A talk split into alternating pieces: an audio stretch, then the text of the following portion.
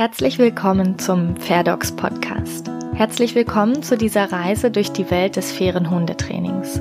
Ich möchte dich ein Stück begleiten auf deinem Weg, dich inspirieren, motivieren und natürlich auch wichtige Informationen an die Hand geben, die du für dein glückliches Leben mit deinem Hund brauchst.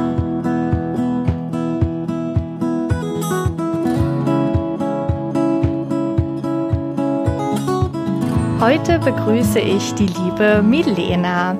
Milena kenne ich von Instagram und zwar, weil sie zwei ganz furchtbar süße Hündinnen hat, die Eika und die Alea. Und ich muss ganz ehrlich sagen, dass ich auf Milenas Profil gehe, wenn ich mal wieder ein bisschen gute Laune tanken muss, denn da gibt es irgendwie einfach immer was zu lachen und genau deshalb möchte ich sie euch heute auch vorstellen, weil ich einerseits glaube, dass sie viele von euch auch mit ihrer fröhlichen Art anstecken wird und weil ich aber auch mal einen Blick hinter die Kulissen werfen möchte. Schön, dass du heute da bist, Milena. Herzlich willkommen.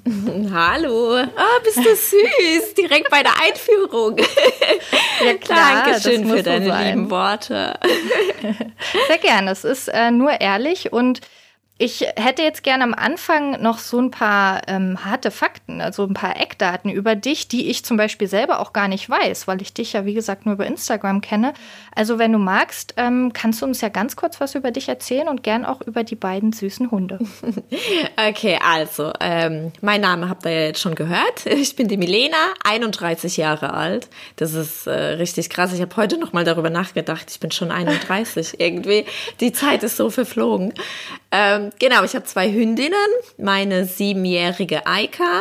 Sie ist äh, aus Polen vom Tierschutz, kann man jetzt nicht sagen. Also letztendlich illegaler Welpenhandel, aber das war uns damals nicht ganz so bewusst. Genau, deswegen, ähm, aber von der Straße sozusagen oder wie auch immer. Und wir haben eine acht Monate alte holländische Schäferhündin Langhaar. Genau, die süße Baus. ja, ich lebe äh, gemeinsam mit meinem Sohn, der ist sechs Jahre alt, wird dieses Jahr noch sieben und bin derzeit auch in Trennung, also so alles ein bisschen unklar, aber genau, so ist es zurzeit bei uns. Und beruflich, ähm, ich bin Sozialarbeiterin, also gelernte Erzieherin und habe dann soziale Arbeit studiert mache gerade noch die Ausbildung zum systemischen Berater, die jetzt dann auch nächste Woche beendet ist. Hoffentlich mit einer erfolgreichen Prüfung. Und ja, genau, ich arbeite in einer Wohngruppe mit zuerst waren das unbegleitete minderjährige Flüchtlinge und jetzt so eine klassische Kinder- und Jugendhilfe. Ja, so viel zu ja. mir, zu den harten Fakten.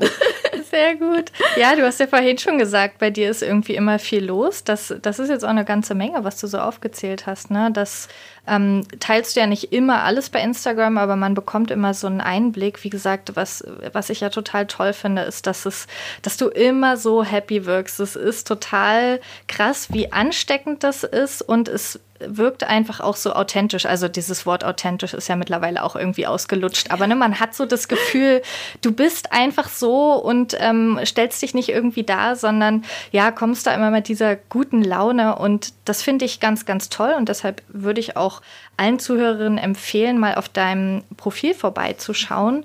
Ähm, das heißt ja Milas Lebenschaos, ne? Das ist genau, richtig. Also nicht Milena, sondern Milas. Ja. ja, Genau. Das verlinke ich auf jeden Fall auch nochmal unten im Beschreibungstext. Ähm, das heißt, da könnt ihr euch selbst von überzeugen. Und hier im Podcast würde ich jetzt fieserweise äh, direkt mal mit diesem Blick hinter die Kulissen anfangen. Und zwar wüsste ich gern, was dich denn nervt, was dich runterzieht und vor allem, da es ja ein Hunde-Podcast ist, mhm. ob dich denn auch mal was an deinen Hunden nervt. Das bekommt man nämlich gar nicht so mit, sondern du bist immer so zuckersüß. Und ähm, das kann ich gar nicht glauben. Deshalb frage ich einfach, einfach mal so frech. Was nervt dich denn mal an den Mäusen und wenn dich das nervt, wie gehst du dann damit um? Ja, also tatsächlich äh, muss ich sagen, bei beiden gibt es ein Thema, was mich nervt. Also immer mal wieder ein Thema ist. Ähm, das sind Hundebegegnungen. Also ich glaube, oh, ich, ich, ich bewundere alle Menschen, die da keine Probleme haben. Ich kenne ganz viele schwierige ähm, Hunde, sage ich mal, also gerade so im Dorf kriegt man es einfach mit bei uns, äh, dass es wirklich äh, ja jeder zweite irgendwie da Mühe hat, was das Thema betrifft und dementsprechend macht es uns nicht nicht einfacher. Und ähm, das ist so das einzige Thema, was mich nervt. Aber wir haben ein gutes Management uns aufgebaut. Also tatsächlich muss ich sagen, dass es uns im Alltag eigentlich nicht einschränkt oder kaum. Mir macht es nichts aus, ähm, mal ein bisschen einen kleinen Umweg zu laufen, wenn ich sehe, vorne steht ein Hund und ich weiß, der läuft mein überhaupt nicht rein. Ja, so ähm, deswegen, also das ist weniger einschränkend einfach im Alltag, aber ich merke es gerade im Urlaub, wenn wir auf Wander, Wanderwegen sind und es da wirklich eng ist und wir an anderen Hunden vorbeigehen müssen, ähm, das ist dann wirklich etwas, wo ich jedes Mal sage, boah, nee, und wir müssen jetzt dran arbeiten und das geht so nicht mehr. Ja, aber bei mir verfliegt es einfach ganz schnell. Also ich reg mich dann vielleicht in dem Moment auf oder es ist mir unangenehm, ähm, weil gerade die zwei sind wirklich super, super freundliche Hunde eigentlich und ähm, ich liebe die wirklich so vom ganzen Herzen und gegenüber Menschen und Kindern und so. Es gibt nie Schwierigkeiten. Und äh, wenn sie dann aber, sage ich mal, so auf anfangen rumzupöpeln, dann wirken sie ihr dementsprechend einfach bedrohlich für Außenstehende. Wobei das, also sage ich mal, für Hundekenner ist das, denke ich, ähm, die merken dann schon, ja, okay, also das geht ja jetzt gleich rum, aber ich hatte auch mal eine Situation, ähm, da war ein Mann mit seinem Kind gestanden und dann meinte er zu seiner Tochter, oh, das ist aber ein sehr aggressiver Hund über die Eika. Oh. Und das hat mich getroffen, weil ich dachte, sie ist wirklich der, der, äh, der äh, der freundlichste Hund so anderen mhm. Menschen gegenüber und Kindern und auch ohne Leine gar kein Problem. Aber in so einer Situation, sie hat auch ein besonderes Problem mit schwarzen Schäferhunden. Und da war gerade so eine Situation mit einem und dann war es einfach vorbei und dann hat sie zwei, dreimal gebellt und das ist schnell rum, aber dieser Mann ist halt einfach, da hat es so kommentiert und das hat mich dann schon getroffen, genau. Aber das sind so Situationen, die nerven mich, aber ich reflektiere das und sag mir einfach, hey, und nächstes Mal gehe ich halt zwei Schritte noch weiter nach hinten und lenkst die noch besser ab oder äh, ah, neuer Trainingsansatz, das könnte man noch üben oder so. Und dann beschäftige ich mich da damit und dann funktioniert das eigentlich ganz gut. Ja, ach, das ist ja total schön. Also total toll, dass du auch so sagst, ja, meine Güte, dann manage ich halt, ne? Mhm. Das gehört halt auch dazu und äh, muss ich mich halt entscheiden, entweder ich ziehe jetzt das Training voll durch oder äh, ich betreibe halt ab und zu mein Management. Das ist ja auch voll in Ordnung. Ich weiß noch, dass ich irgendwann mal unter einem Posting bei dir gelesen habe, ähm, dass du umgedreht bist, als mhm. euch irgendwie ein Hund oder mehrere Hunde oder so entgegenkamen. Und was ich da total toll fand, war, dass du geschrieben hast, andere würde das jetzt vielleicht total nerven und die würden denken, oh Gott, jetzt muss ich hier umdrehen, nur weil meine Hunde da irgendwie ein Problem haben. Und du hast aber halt gesagt, ja, meine Güte, dann drehe ich halt um. Warum muss ich denn jetzt direkt da lang? Ich kann auch den anderen Weg mhm. gehen, ist doch voll in Ordnung finde ich eine total tolle, eine total tolle Einstellung. ja, danke schön. Nee, das ist einfach so eine Gelassenheit. Äh, die hat mir die Eika, also meine ältere Hündin, einfach auch sehr beigebracht, sage ich mal, weil sie also, wenn ich sagen würde, ein Hund könnte ADHS haben oder so, dann hätte ich gesagt, da können wir das klar diagnostizieren, so, ne? Oder konnten wir. Sie war wirklich, also sie hat Power gehabt ohne Ende und das war mein erster Hund. Dementsprechend habe ich auch einfach sehr viele Fehler gemacht. Also wir haben weniger Ruhe geübt, sondern viel mehr Aktivität mit eingebaut, weil man muss ja müde kriegen, ne? so das Klassische ja. einfach. Und ich muss sagen, also die ersten vier Jahre mit ihr, das war, das war echt schwierig. Und aber wie gesagt, als sehr vieles einfach selbst an Fehlern eingebaut.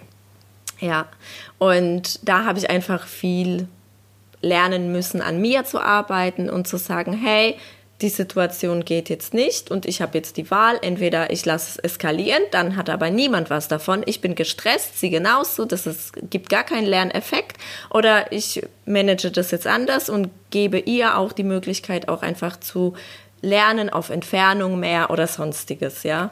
Genau, also das Frontale einfach zu vermeiden. Ja. Toll. Ja. Ein, ein Traum einer jeden Trainerin, wenn ein Mensch schon so reflektiert ist und sagt, ja, meine Güte, natürlich bringe ich den Hund jetzt nicht in diese ganz krasse Situation, wo ich schon weiß, dass er auslösen wird, sondern ja. umschiffe das auch erstmal, damit er nicht immer wieder dieses Verhalten lernt und damit du sie auch nicht jedes Mal damit stresst. Ne? Das ist echt toll. Ich bin gerade super überrascht, dass du sagst, die Eika war so, so krass äh, aufgedreht, mhm. weil wenn man sie jetzt so sieht, die ist ja, sieht, wirkt immer wie so eine Schlaftablette. Ja also ganz süß, ne? Nicht, nicht irgendwie schlecht, sondern ja. einfach so mega relaxed. Mhm. Aber gut, ne? das war dann anscheinend auch mal anders. Ja, die hat wirklich, also äh, mir ja, das Hundeleben auch von der anderen Seite gezeigt. Und jetzt ist es so wie ein Geschenk irgendwie. So, ja. so, ich weiß nicht, entweder wir haben uns das einfach so erarbeitet, sie ist in einem gewissen Alter, wo sie einfach auch entspannter ist. Aber es ist wirklich, es sind Welten. Also auch Leute, die uns heute besuchen, die sie kennen von früher, die sagen, oh, Milena, das ist so krass, wie sie sich verändert hat einfach. Also, weil sie hat wirklich, wenn Besuch kam, ist sie zehn Minuten an den Leuten hochgesprungen, ist total hochgedreht und die, die war einfach so unter Strom und ja, genau. Aber. Ja, krass, voll schön. Also, das, das erklärt jetzt für mich auch so ein bisschen, warum ich dich als so entspannt wahrnehme, wenn es um Alea geht. Ich habe jetzt nicht eure gesamte erste Zeit, so eure ersten Monate ähm, ganz intensiv verfolgt, mhm. aber immer wenn ich es gesehen habe, dachte ich so, krass, das ist irgendwie, du bist irgendwie immer entspannt, obwohl du da so einen kleinen äh, Welpen oder dann auch eben Junghund irgendwann bei dir hast, zusammen mit deiner etwas älteren Hündin. Und da sind ja die Bedürfnisse doch einfach ganz unterschiedlich. Mhm. Und dann habe ich mich auch immer so gefragt, okay, die beiden Mäuse plus dein Sohn, plus du und dann plus immer, was da alles noch los ist, das sind einfach eine ganze Menge Bedürfnisse. Wie schaffst du es, die alle unter einen Hut zu bringen? es ist irgendwie im Alltag ähm, einfacher, als man, glaube ich, manchmal denkt, wenn man das so ein bisschen aufzählt. Es gibt natürlich auch Tage, die sehr anstrengend sind aber wir haben unsere Routinen und das hilft uns einfach sehr. Also ähm, feste Rituale, die klar, ich arbeite ja auch im Schichtdienst, deswegen sind manche Tage einfach total anders. Also dann bin ich auch mal weg im Nachtdienst. Äh, dann ist die Eika bei meinem Ex-Partner und die Alea mit mir auf der Arbeit. Ähm, genau, aber ansonsten haben wir eigentlich feste Abläufe und diese Struktur gibt den gibt dem Ganzen irgendwie Halt, sage ich mal. Also auch wenn wir total chaotisch wirken, es ist immer derselbe Ablauf bei uns. Ja, ja toll. Genau, und ähm, dementsprechend äh, tatsächlich, also ich meine, wir als allererstes heißt es alle versorgen, also quasi äh, das Hunde Gassi gehen können, Geschäfte erledigen, dann heißt Frühstück für alle und dann geht's an die anderen Aufgaben. Also zuerst immer die Grundversorgung und dann der ganze Rest und Spaß sozusagen.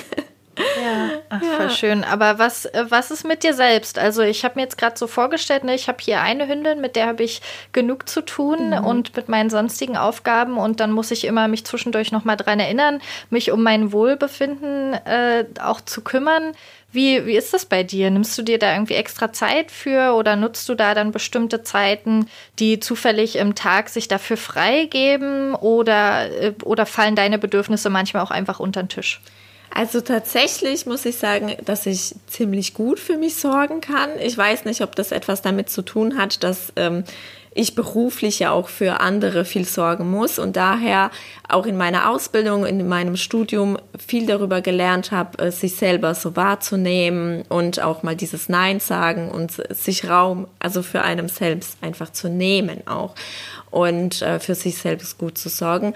Dementsprechend, also wenn bei mir so Hochphasen sind wie Prüfungen oder besonders stressige Zeiten, stehe ich vor allen anderen auf. Also ich stelle mir einen Wecker um 6 Uhr morgens, damit ich eine Stunde nur für mich alleine habe zum Beispiel. Also das gucke ich immer auch, je nachdem, wie ich es brauche. Da gibt es nicht so einen fixen Ablauf, dass es immer so sein muss. Äh, zurzeit brauche ich es zum Beispiel nicht. Also zurzeit stehen wir alle gleichzeitig auf, so 7.30 Uhr, 7, 7.30 Uhr ungefähr. Genau, aber es gibt manchmal Zeiten, wo ich sage, heute muss ich besonders viel tanken und dann stehe ich früher auf und nehme mir die Zeit für mich. Und das ist dann wirklich einfach Morgenrituale mit Kaffee, mit einem Buch, so richtig bilderbuchmäßig ähm, Kerze anzünden und einfach da sitzen und genießen. Das finde ich auch einfach sehr wichtig. Und das mache ich aber auch morgens, wenn dann alle wach sind sozusagen. Dann schicke ich die Mädels in den Garten, können sie schon mal erste Runde toben oder ich gehe da auch gleich mit mit meinem Kaffee und habe auch erstmal so diese Runde Achtsamkeit sozusagen. Das hilft mir sehr und gibt Kraft, finde ich, auch für den ganzen Tag. Und ansonsten ist es dann abends, wenn mein Sohn im Bett ist, ab acht und ich keinen Nachtdienst habe, genau, dann beginnt auch so die Zeit für mich. Und da mache ich auch total gerne ähm, zum Beispiel kleine Trainingseinheiten mit den Hunden, noch ein bisschen so 15, 20 Minuten. Und dann ist auch äh, Instagram-Zeit oder ich lese ein Buch oder telefoniere mit Freunden oder irgendjemand kommt mich besuchen oder so. Genau, das sind so die Zeiten, wo ich sage, das ist ganz bewusst meine Zeit. Schön. Das, das klingt, ja, einerseits klingt es so typisch nach den Sachen, die einem auch empfohlen werden, mhm. ne? Und andererseits ist es ja dann aber oft so, dass man es dann doch nicht macht. Aber ja. du ziehst es schon relativ gut durch und mhm. findest da immer die Zeit für dich? Ja, muss ich sagen. Ja, ja.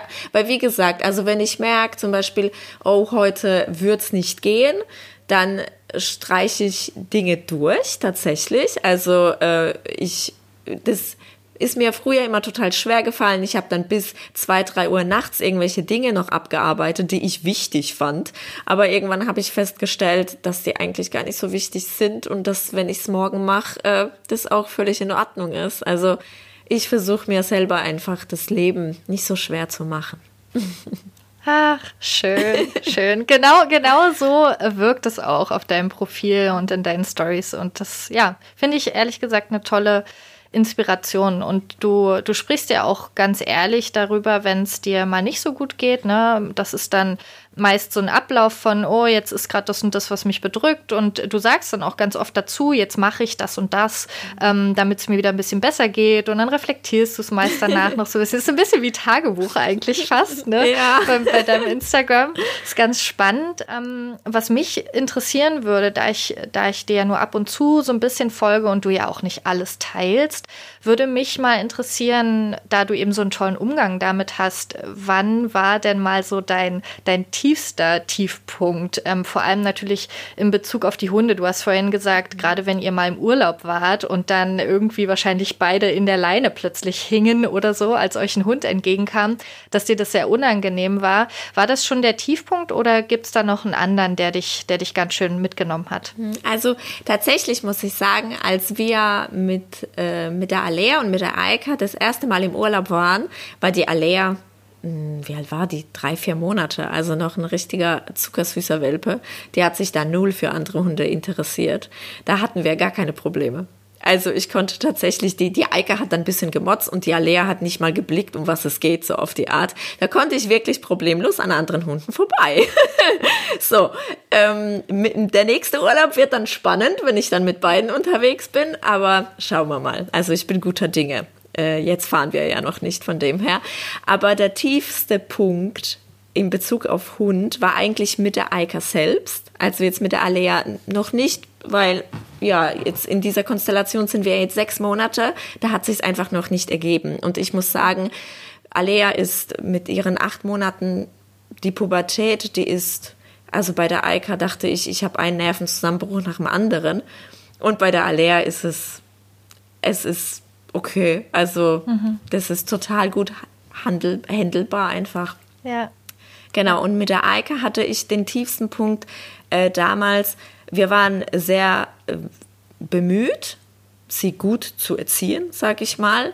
Äh, in unserer Umgebung ist allerdings das Angebot, ja, vielleicht jetzt nicht so das, welches ich vorziehen würde heute kann ich das reflektiert Das Angebot an, an Trainerinnen, meinst du? Genau. Ja. Mhm. Ähm, also wir waren an zwei Hundeschulen, die einfach hier in der Umgebung sind und die Trainer dort vor Ort waren relativ schnell überfordert, auch mit uns und mit, mit der Eika. Also wir haben einfach jegliche Gruppe gesprengt. Und ähm, das hat mit allem angefangen. Also sie war das kann man sich echt nicht vorstellen. Dieser Hund war nicht zu bändigen. Die ist rückwärts aus allem raus, was sie anhatte. Die konnte kein Geschirr hat sie ertragen, kein Halsband hat sie ertragen. Die ist einfach geflüchtet sozusagen. Die hatte keine Angst, aber die, die war einfach so aufgedreht in dem Sinne. Und den tiefsten Punkt hatte ich da, man muss dazu sagen, sie kam zu uns, da war ich schwanger. Und mit, als sie sieben Monate alt war, kam mein Sohn auf die Welt da war ja natürlich wieder so eine Neuorientierung, Hund in der Pubertät, also, ne? Aber, äh, und der tiefste Punkt kam, glaube ich, so, da war sie eineinhalb Jahre alt ungefähr. Und ich kam, also sie hatte immer so ein extrem ähm, Level, so diesen Erregungslevel und war kaum im Alltag für mich zu greifen. Also wir haben, äh, wenn wir auf dem Hundeplatz trainiert haben, war sie top, ja, und sobald wir irgendwo runter waren, war sie einfach Explosion pur. Mhm. Und der Alltag mit ihr war einfach schwierig. Und das Ding war, dass wir immer weiter verwiesen worden sind an Trainer, die immer härter gearbeitet haben. Und ich habe gemerkt, dass ich diese Art des Trainings einfach, das hat mir geschmerzt. Also ich kam damit nicht zurecht und ich habe gesehen, dass das mit ihr sehr viel macht, dass sie einfach Ängste entwickelt, wovor sie keine Angst davor hatte. Und das hat emotional mich damals sehr zerstört einfach. Und ähm, ja, genau. Ich glaube, da warst du wirklich äh, eher zwei Jahre alt, weil ich habe jetzt nochmal nachgedacht, wir haben damals Rettungshundearbeit gemacht. Wir haben unglaublich viel gemacht, muss man dazu sagen. Einfach zu viel. Und ähm, in der Rettungshundearbeit gab es einen Mann, der hat das gut mit mir reflektiert ein bisschen, ähm, hat er mir einfach nahegelegt. Ein paar Sachen hat er an, anhand von Bildern mir einfach von der Körpersprache paar Sachen gezeigt, die er bei der Eika gesehen hat, bei manchen Trainings und ähm, ja, und dann habe ich tatsächlich mit allem abgebrochen. Also ich habe gar kein Training mehr gemacht mit ihr. Ich habe einfach meinen Tag mit ihr gelebt und habe uns neu versucht zu sortieren und habe dann durch ähm, Facebook bin ich äh, auf die Seite Trainieren statt Dominieren gestoßen und das war so der erste Zugang zu einem anderen Art, also zu einer anderen Art vom Training und da drüber kam ich dann äh, zu Kumkane und auch äh, zu dem entsprechenden Trainern dann. Genau, ja. Ja, toll. Das ist ja eine, total, äh, ja, so eine, so eine Auferstehungsgeschichte irgendwie, mhm. wobei man da natürlich auch total den Schmerz raushört, den ich mir auch immer so vorstelle, wenn ich Menschen sehe, die aversiv mit ihren Hunden arbeiten, also die ähm, einfach Schreckreize, Angstreize einsetzen, so ein lautes Nein oder ähm, ne, das geht ja bis hin zu auch ganz fiesen Sachen. Und du hast es ganz schön gesagt, ne, du konntest damit eigentlich überhaupt nichts anfangen und dir hat es auch wehgetan und du hast gesehen, wie alles mhm. immer schlimmer wurde und dann eigentlich ja total Glück gehabt, dass dieser äh, Mensch in der Gruppe dich da auch äh, darauf hingewiesen hat und dass du aber auch offen dafür warst, ne? mhm. ne? Also dass du nicht gesagt hast, ey, hallo, halt die Klappe, ich mache hier mit meinem Hund, was ich für richtig halte. Oder zum Beispiel auch das und das hat mir die Trainerin gesagt. Das finde ich nämlich auch immer ach, ganz schön schwierig, denn äh, das sind ja, du warst ja vorher auch bei vermeintlichen ExpertInnen, mhm. die gesagt haben, so und so ist es richtig, ne?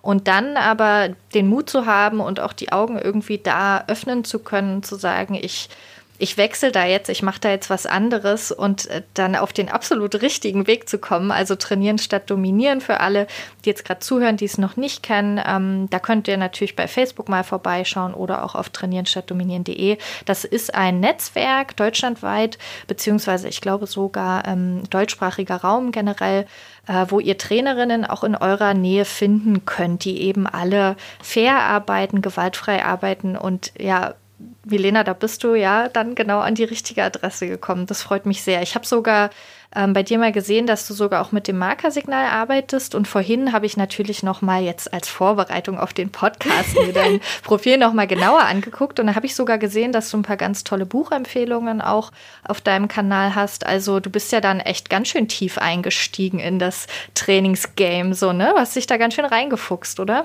Ja, schon ein bisschen. Also ich muss sagen, wie Eike war halt einfach eine kleine Herausforderung und ich habe gewusst, dass ähm, ich da, also das klingt, naja, äh, eben, dass ich meinen Hund am besten kenne, aber dass ich sozusagen auch das Handwerkzeug lernen muss und dann eben auch sortieren muss, was für uns am besten passt. Also ähm, es gibt finde ich wundervolle Trainer und man kann aber nie eins zu eins alles übernehmen. So ist meine Meinung. Also ich habe zum Beispiel auch eben die erste Kumkane-Trainerin, die wir hatten, die war kompetent, die war großartig. Wir waren, waren aber nicht auf derselben Wellenlänge. Und von ihr konnte ich aber trotzdem total viel mitnehmen und ähm, habe das auch, also momentan bin ich bei einer Hundetrainerin auch, die mir unglaublich gut tut und mit der ich immer in Kontakt treten kann, auch, also auch privat, wenn ich irgendwas habe an Fragen und äh, fühle mich da total gut aufgehoben. Und ähm, genau, und diese Mischung eben aus den Kompetenzen von der alten Trainerin und von, dem Emotion, von der emotionalen Unterstützung sozusagen von der neuen und ihren Kompetenzen ist für mich jetzt einfach perfekt. Ja, ja, toll. Ja, das, das zeigt einen ganz guten Punkt auf. Wie du sagst, ne, das Handwerkszeug, da stehst du 100% dahinter mhm. und eben dann auch die entsprechende Trainerin. Aber die meisten Trainerinnen werden ja Hundetrainerin, weil sie was mit Hunden machen wollen. Und dann merken sie aber, oh, ich muss ja jetzt auch was mit den ja. Menschen machen. Ich muss denen das irgendwie erklären. Und bei so ähm, ja, schwierigeren Fällen mit größerer Herausforderung, zum Beispiel eben Hundebegegnungen oder so wie du beschreibst, du warst dann schon auch echt verzweifelt damals, das muss man einfach auch emotional auffangen, mhm. ja. Da muss man auch eine gewisse Kompetenz haben, für den Menschen in dem Moment da zu sein, sich auch auf verschiedene Menschentypen einzulassen. Manche, die wollen dann sich erstmal eine Weile ausheulen und ein bisschen rummeckern und das muss man auch annehmen können. Also umso schöner, dass du dann bei der nächsten Trainerin sogar das auch noch als, als Sahnehäubchen obendrauf bekommen mhm. hast, finde ich, finde ich auch sehr wichtig. Ja, es ist aber auch nicht so leicht. Ne? Also wie gesagt, man fängt halt an, weil man was mit Hunden machen möchte und dann zu schauen, dass man sich auch auf die vielen verschiedenen Menschentypen einlässt, einlassen kann und für die da sein kann, ist ist gar nicht so leicht. Aber ich freue mich, dass das bei dir so, so gut lief. Ähm, umso, umso interessanter finde ich, dass du ja bei Instagram ziemlich stringent keine Trainingstipps gibst, sondern dann sagst, ähm, das ist nicht dein Kompetenzbereich, du hast keine Ausbildung in dem Bereich und trotzdem findet ja aber über Instagram ziemlich viel Austausch statt. Also du bekommst ja wahrscheinlich auch immer wieder Trainingsfragen, auch äh, per Privatnachricht und mhm. verweist dann eben dementsprechend auf andere Quellen. Was mich aber äh, interessieren würde, welcher Austausch ist es denn bei Instagram, der dir gut gefällt? Also gerade natürlich bei Hundethemen, ähm, wo, worum geht es da und was, was schätzt du da an diesem Austausch? Also tatsächlich muss ich sagen, dass bei Hundethemen ich mich total zurückhalte, weil das ein bisschen so Thema wie Kindererziehung ist. Ne? Also da, das, das tut mir so wahnsinnig leid, aber die Leute zerrupfen sich einfach gegenseitig so oft und daher das ist einfach schwierig. Also ich hatte zum Beispiel Situationen, wenn ich gezeigt hatte, dass ich die Mädels bar für beide und eben Alea von Welpen an und dann hieß es, ah ja, aber diese Mahlzeit ist nicht ausgewogen genug oder so und dann wurde das halt gleich einfach kritisiert sehr stark und ähm, ich weiß, dass ich bei einer sehr guten Ernährungsberaterin bin, dass wir einen regelmäßigen erneuerten Plan zugeschickt kriegen und alles wirklich für mich wunderbar läuft. Und ähm, es ist aber einfach so leicht, jemanden so etwas zu sagen, zu kritisieren. Und ich finde, das ist einfach viel, viel zu oft. Und ähm, daher tausche ich mich einfach ungern darüber aus, über so ja, solche Themen. Aber was ich gerne als Thema habe im Hundebereich, ist einfach so das Thema Bindung, diese ja, diese Zuneigung zueinander, Zeit miteinander verbringen, schöne Zeit miteinander verbringen und darauf einfach den Fokus zu setzen. Gar nicht diese Trainingssachen oder oh, welche, welches Futter ist jetzt am besten oder sonstiges. Das sind so individuelle Geschichten. Aber ich finde, gerade so einfach schöne Erinnerungen zu sammeln mit seinem Hund und schöne Erlebnisse zu haben, ähm, das ist das, worüber ich mich am liebsten austausche. Ja, oh, das ist total ja. schön. Das klingt, das klingt erstmal so nach so Gefühlsduselei, ja, ne, kann man machen oder auch nicht. Dabei ist es was ganz Wichtiges. Es mhm. ist eine ganz mhm. wichtige Grundlage auch fürs Training, ne? Also Bindung ist ja erstmal so ein diffuser Begriff, der auch viele verschiedene Definitionen hat. Und man kann jetzt auch nicht sagen, Bindung ist der einzige Schlüssel. Ja, du hast irgendwie Probleme in Hundebegegnungen, dann musst du nur die Bindung stärken. So mhm. ist es mhm. natürlich nicht. Aber trotzdem, diese schönen Erlebnisse sind ja sowohl für die Hunde als auch für die Menschen super wichtig. Denn das ist ja der eigentliche Grund, warum man sich einen Hund ins Haus geholt hat, oder? Also, dass man sich darauf freut, schöne Momente zu haben. Und wenn man nur damit beschäftigt ist, irgendwas zu optimieren mhm. und hier nochmal dran zu drehen und da nochmal an sich selber zu kritisieren, das, äh, ja, das geht einfach ganz schön aufs Nervenkostüm und macht eben auf Dauer nicht glücklich, sondern wahrscheinlich genau das Gegenteil. Ja, genau. Also ich glaube wirklich, würde ich meinen Fokus drauflegen äh, auf die Dinge, die nicht laufen, wäre ich super frustriert einfach, ja, weil das, ja, klar kommt es immer wieder zu Situationen, die nicht perfekt sind, aber es überwiegt einfach das Schöne und darauf lege ich meinen Fokus. Ja, ach toll. Das ist, ja, das ist total schön und ich habe ja vorhin auch schon gesagt, dass ich bei dir so ähm, auf dem Profil dann auch immer gute Laune bekomme und ich glaube, es ist eine, eine relativ schwierige Frage, die ich dir jetzt stellen möchte, weil du ja eben auch schon gesagt hast, ne, das ist natürlich alles ganz individuell. Aber ich frage dich trotzdem mal, ob du mit uns so eine Art gute Laune-Rezept teilen kannst. Und zwar einerseits kurzfristig, so in Momenten, wo du sagst, oh, jetzt fühlt sich alles einfach nur blöd an und ich habe keinen Bock, vielleicht sogar keinen Bock aufzustehen oder keinen Bock, was mhm. zu machen. Ähm, und dann gerne natürlich auch langfristig. Wie, wie geht es dann weiter? Irgendwie, was, was ist das, was dich auch langfristig ähm, ja, glücklich macht oder was du vielleicht sogar auch mit einbaust? Ähm, in, deinen, in deinen Alltag, wo du sagst, das brauche ich einfach auch und da merke ich, das macht mich auch langfristig glücklich. Mhm. Ja, also ich fange dann mal bei dem kurzfristigen an, sozusagen für den Moment. mhm. Finde ich, ähm, also für mich persönlich ist es immer ganz wichtig, jegliche Gefühle zuzulassen. Also wenn ich sauer bin, dann bin ich gerade sauer, dann, dann lasse ich das raus. Also nicht, dass ich da alles irgendwie ähm, um mich schmeiße oder so, aber ich gebe den Frust einfach Raum oder ich weine dann auch mal und lasse es einfach erstmal raus. Und dann schaue ich tatsächlich, was brauche ich jetzt gerade? Ja, also das ist so die Frage, die ich mir dann einfach stelle. Was würde mir jetzt gut tun? Was kann ich jetzt gerade umsetzen? Was brauche ich jetzt gerade? Und das mache ich dann einfach. Also das äh, sind Kleinigkeiten meistens einfach. Das ist eine Tasse Kaffee in aller Ruhe mal zu trinken, sich irgendwo mal hinzusetzen, einfach mal Dinge zu beobachten und ähm, einfach da zu sein, so diese bewusste Achtsamkeit einfach.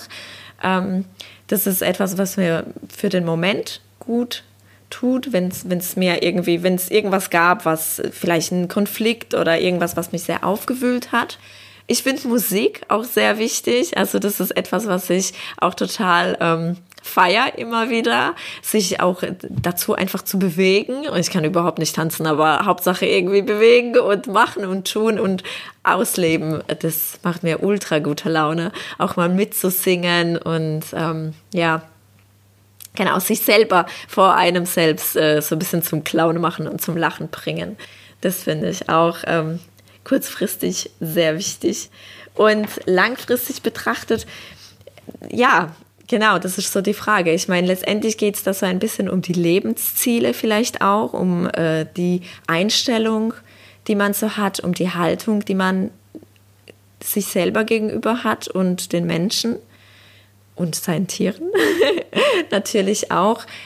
Ich finde es, ähm, also für mich war so der, ich, wie soll ich das sagen, also mh, mm, ich, ich war nicht immer so, muss man dazu sagen. Wenn ich so zurückblicke, vielleicht vor acht Jahren oder so, empfinde ich mich damals viel unglücklicher als jetzt. Obwohl damals ich ganz wenig Verpflichtungen hatte, kaum Verantwortung.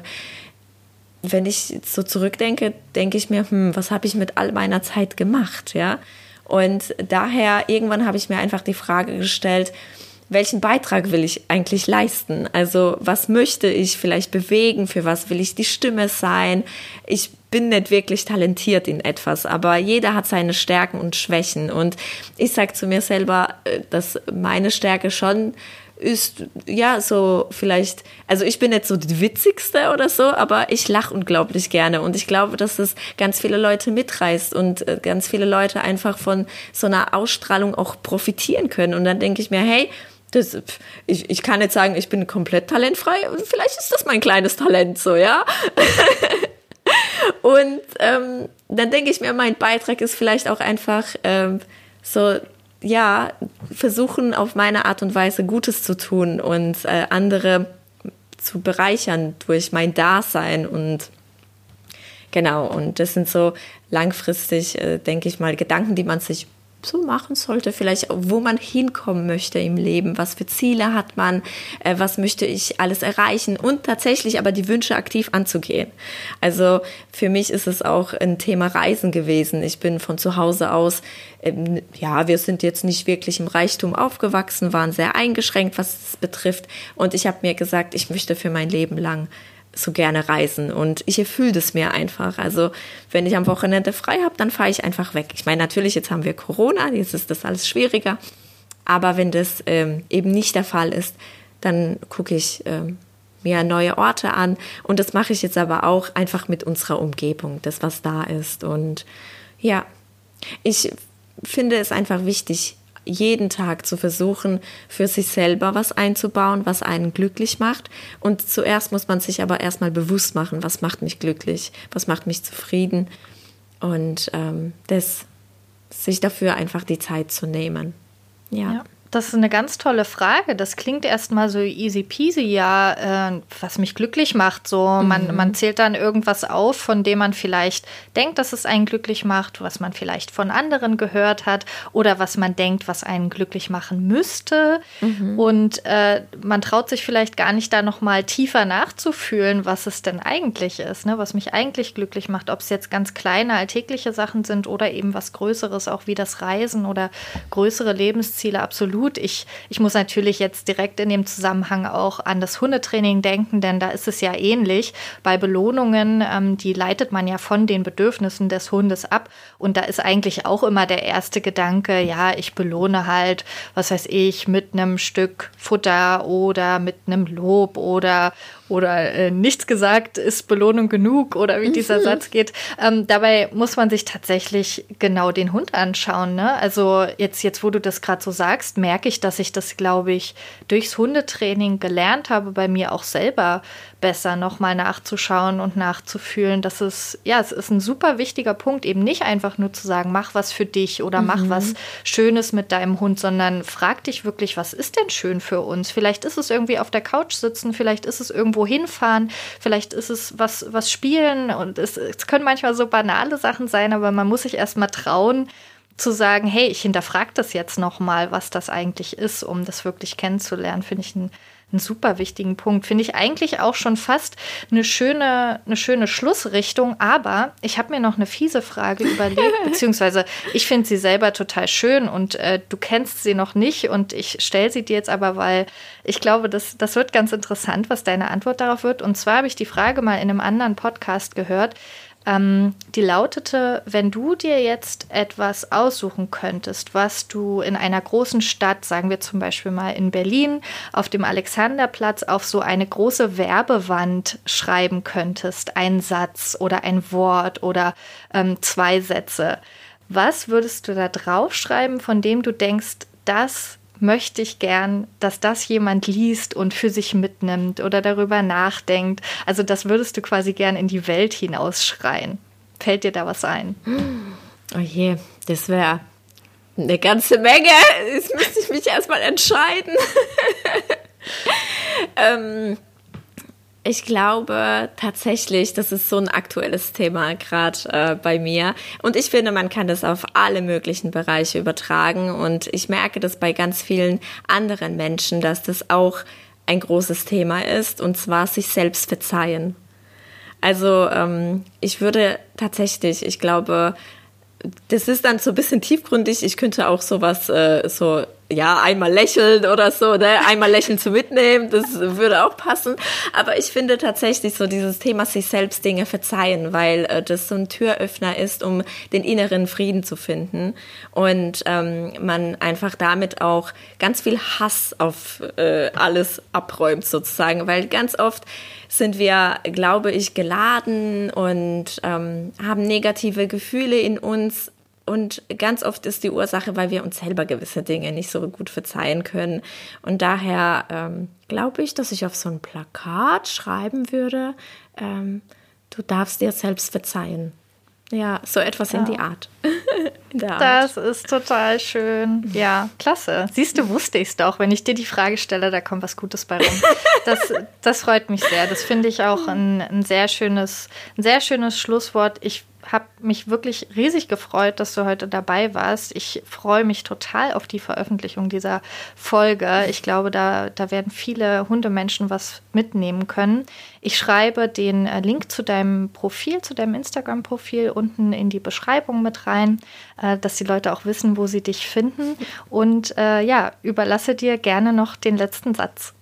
Ja, ich freue mich total, äh, dass du mich eingeladen hast und dass wir jetzt das gemeinsam gemacht haben. War richtig, richtig schön. Ich könnte ewig erzählen einfach. Also ich finde es so sympathisch mit dir und ich fühle mich richtig, richtig wohl. Deswegen äh, vielen lieben Dank für die Einladung.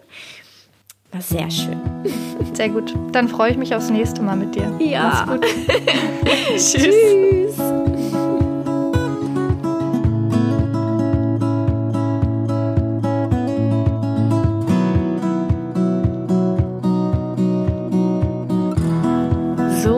Für alle Hunde, die jetzt schon schräg gucken, natürlich kommt jetzt noch der Fairdogs Podcast Abschlusskeks, damit ihr eure Menschen daran erinnern könnt, auch bei der nächsten Folge wieder einzuschalten. Und dann möchte ich allen Hunden zusätzlich gern noch einen Keks anbieten, wenn ihr es schafft, eure Menschen dazu zu überreden, den Fairdogs Podcast in ihrer Podcast-App zu abonnieren, also zum Beispiel bei Spotify. Und dann könnt ihr sie gleich weiterschicken zu Google Maps. Da sollen sie mal Fairdogs Potsdam eingeben und dann natürlich fünf Sterne verleihen, wenn sie den Fairdogs Podcast gut finden. Denn die Bewertungen bei iTunes, die liest ja sowieso niemand. Sollten sie das jetzt nicht tun, sollten eure Menschen das nicht machen, dann könnt ihr ihnen gern ans Bein pinkeln. Also ihr Lieben, bis nächste Woche. Sei fair zu deinem Hund und sei fair zu dir selbst.